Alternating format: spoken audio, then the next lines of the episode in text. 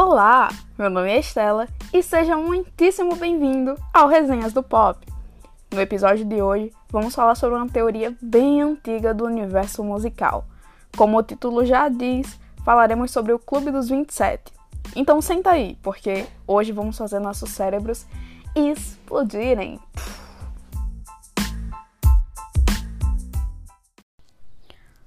Basicamente, o Clube dos 27 é uma teoria da conspiração que diz que 27 anos é uma idade fatal para os artistas. Ela surgiu quando perceberam que Jim Morrison, Janis Joplin, Brian Jones, Jimi Hendrix e Kurt Cobain morreram todos aos 27 anos. Mais tarde, em 2011, Amy Winehouse entraria nessa lista e daria ainda mais força aos que acreditam na teoria. Além da idade, esses astros da música têm outro ponto em comum. Eles todos morreram por motivos como excesso de drogas, de álcool e até mesmo suicídio. E outra, não só eles fazem parte do clube. Outros artistas ao longo dos anos foram entrando na lista de membros, e hoje essa teoria é conhecida no mundo inteiro. Agora eu vou falar um pouco sobre alguns dos artistas que fazem parte da teoria, mas eu já aviso para segurar os nervos, porque as histórias são bem tensas. O músico norte-americano Jimi Hendrix é conhecido por vários críticos como o melhor guitarrista do mundo. Ele morreu em Londres em 1970 e até hoje sua morte é um mistério. Ele foi achado em um apartamento, afogado no próprio vômito, eca, composto basicamente de vinho tinto. As hipóteses da causa da morte variam de suicídio a homicídio. No último show que fez, no dia 6 de setembro de 1970, na Alemanha, Jimmy foi vaiado. Uma multidão que estava esperando por seu show, por causa de um vendaval, o show foi remarcado para o dia seguinte. A plateia era composta em grande parte por membros da gangue de motoqueiros Hells Angels, que não gostaram nada do, do, do adiamento e quando Jimmy subiu no palco no dia 6, vaiaram o guitarrista por causa da demora para se apresentar. Hendrix morreu em um hotel londrino nada luxuoso no dia 18 de setembro daquele ano. Ele era cercado de pessoas que queriam sugar cada vez mais a sua fama, seu dinheiro e seu poder. Ele morreu na companhia da patinadora alemã Monica Dennemann, que confessou dias após a morte do astro que ele pediu um remédio para dormir e ela deu. No dia seguinte, Hendrix estava com fio de vômito escorrendo da boca. Assustada, Denneman disse ter ligado para emergência. Jimmy já havia combinado drogas, álcool e sonífero diversas vezes, mas acredita-se que ele desconhecia o poder dos soníferos de fabricação alemã. Brian Jones foi fundador da Rolling Stone, uma das bandas de rock mais conhecidas e adoradas. Na madrugada de 2 de julho de 1969, Jones foi encontrado morto pela namorada. A jovem tirou o guitarrista da piscina na esperança dele estar com vida e ligou para a emergência. Quando os médicos chegaram, Jones já estava morto e a polícia declarou a causa da morte como acidental.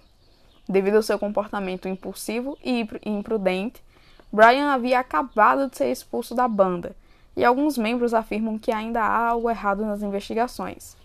Tom Killock, empresário de Brian, afirma que naquela noite havia três convidados na casa do guitarrista: Brian Trugood, Anna Wolin, namorada de Jones, e a enfermeira Janet Lawson, namorada do próprio Killock.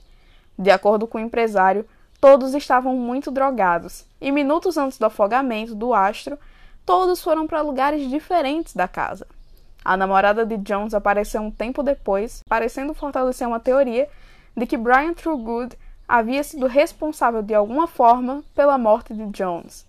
Nicholas Fitzgerald, amigo do ex-Rolling Stone, declarou que chegou à cena do crime às 23 horas e viu pelo menos três homens e uma mulher olhando para um corpo flutuante. Até hoje, mistérios cercam esse caso e as teorias são extensas. Em 23 de julho de 2011, Amy Winehouse foi encontrada morta no apartamento em que morava em Londres pelo segurança dela, Andrew Morris. Morris relatou oficialmente que, por volta das 10 da manhã, viu a cantora aparentemente dormindo, e cerca de cinco horas depois, ele retornou à residência e ela continuava do mesmo jeito, além de não estar respirando. ela foi declarada morta ainda em casa.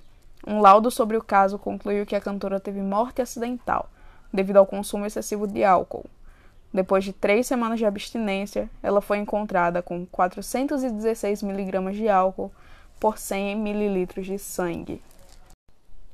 Mais uma voz feminina marcante faz parte do trágico Clube dos 27, Janis Joplin, considerada a rainha do rock. Em 4 de outubro de 1970, Joplin faltou a uma gravação, o que levou seu empresário a ir até o hotel em que ela estava hospedada e a arrombar a porta do quarto, mas já era tarde demais para salvar sua vida.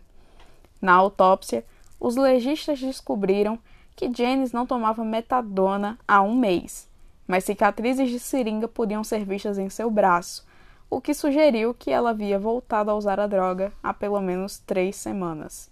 Em 3 de julho de 1971, há 50 anos, Jim Morrison foi encontrado morto na banheira de seu apartamento em Paris. A causa da morte ainda é uma incógnita.